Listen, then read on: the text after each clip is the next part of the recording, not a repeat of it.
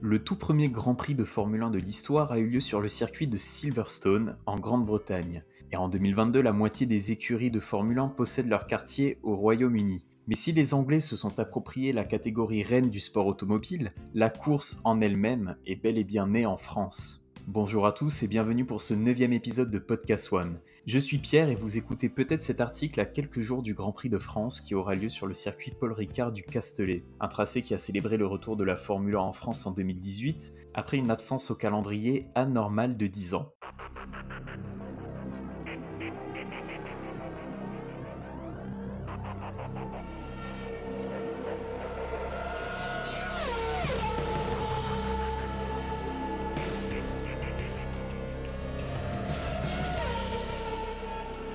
Auparavant, ce sont six autres circuits tricolores qui avaient accueilli la discipline reine, de Reims à Manicourt en passant par Rouen, Dijon ou bien encore Le Mans. Et si l'Hexagone est présent au calendrier depuis 1950 et le premier championnat du monde de Formule 1, les Grands Prix sont nés plusieurs décennies plus tôt.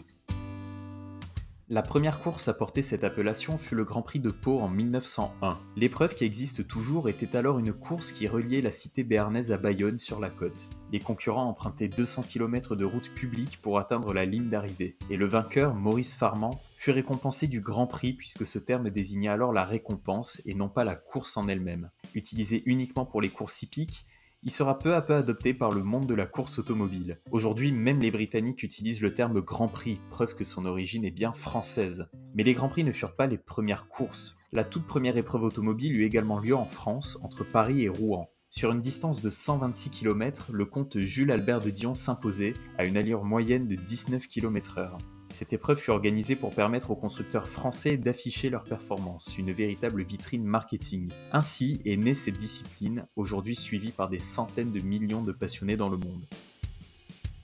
Mais alors, pourquoi la Formule 1 est-elle aujourd'hui considérée comme un sport d'origine britannique? Comme mentionné précédemment, c'est en Angleterre qu'eut lieu le premier Grand Prix de l'histoire à Silverstone. Les infrastructures, très rustiques à l'époque, se sont rapidement modernisées pour offrir une meilleure expérience au public. Du côté des engagés, la majorité des pilotes et des écuries étaient également britanniques. Les constructeurs français n'étaient pas en reste, notamment avec Talbolago ou Matra un petit peu plus tard, dans les années 60, mais ces derniers n'ont pas duré dans le temps. De l'autre côté de la Manche, les constructeurs britanniques raflaient 14 des 17 premiers titres constructeurs mis en jeu. Aujourd'hui, le Royaume-Uni compte à lui seul 50% des titres de champion des constructeurs, tandis que la France ne possède que 3 couronnes.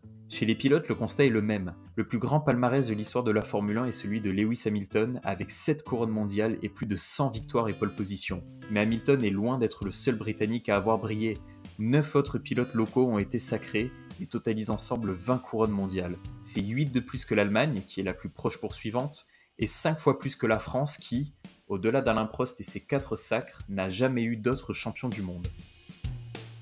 Mais si la Formule 1 est bel et bien née en Grande-Bretagne, c'est aussi parce que la France s'est dirigée vers d'autres disciplines. L'exemple le plus évident est celui des 24 heures du Mans. Disputé depuis 1923, il s'agit de la course d'endurance la plus prestigieuse au monde. Son standing est similaire au Grand Prix de Monaco et au 500 miles Indianapolis, qui représente à L3 la triple couronne. Un seul pilote est parvenu à remporter ces trois épreuves de légende, gravant ainsi son nom dans l'histoire, le Britannique Graham Hill. Plus récemment, la France a affermi son ADN dans une autre discipline, le rallye.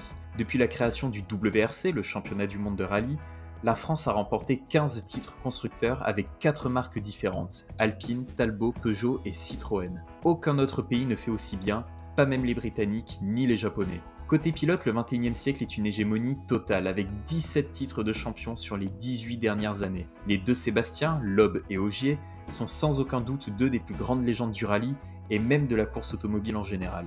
Notons également que la femme pilote la plus célèbre de l'histoire faisait également ses gammes en rallye et était française. Michel Mouton, qui a couru dans les années 70 et 80, est la seule femme à être montée sur un podium en WRC. Plus récemment, Isabelle Galmiche a œuvré en tant que copilote aux côtés de Sébastien Loeb en allant gagner le rallye de Monte Carlo 2022. Les femmes françaises sont peu nombreuses en sport automobile mais étincellent en rallye. Notons également la grande implication des instances et des grands acteurs du sport automobile. La FIA, qui organise les différents championnats du monde, dont la Formule 1, est une institution française.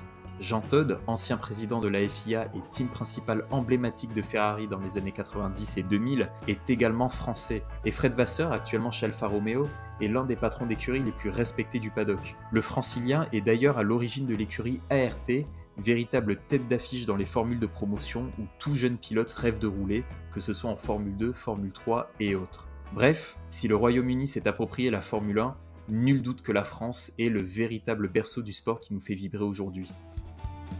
Merci d'avoir écouté cet épisode de Podcast One. Si vous souhaitez en découvrir plus sur la Formule 1, ses statistiques, ses anecdotes et son histoire, rendez-vous sur notre site Turn One Blog ainsi que sur nos comptes Twitter, Facebook et Instagram Turn One F1. Merci et à très vite.